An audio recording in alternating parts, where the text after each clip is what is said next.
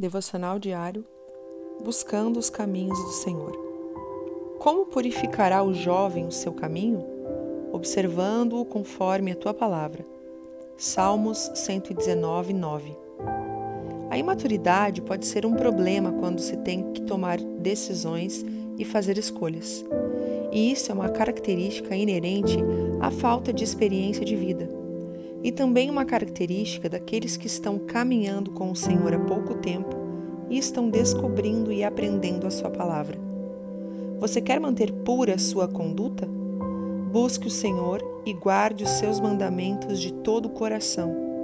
Ore para que o Espírito Santo te ensine e te dê entendimento antes de ler a palavra.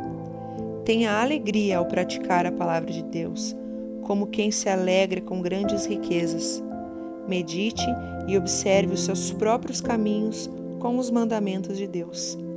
E aprenda a amar a palavra de Deus. Deus te abençoe. Pastora Ana Fruit Labes.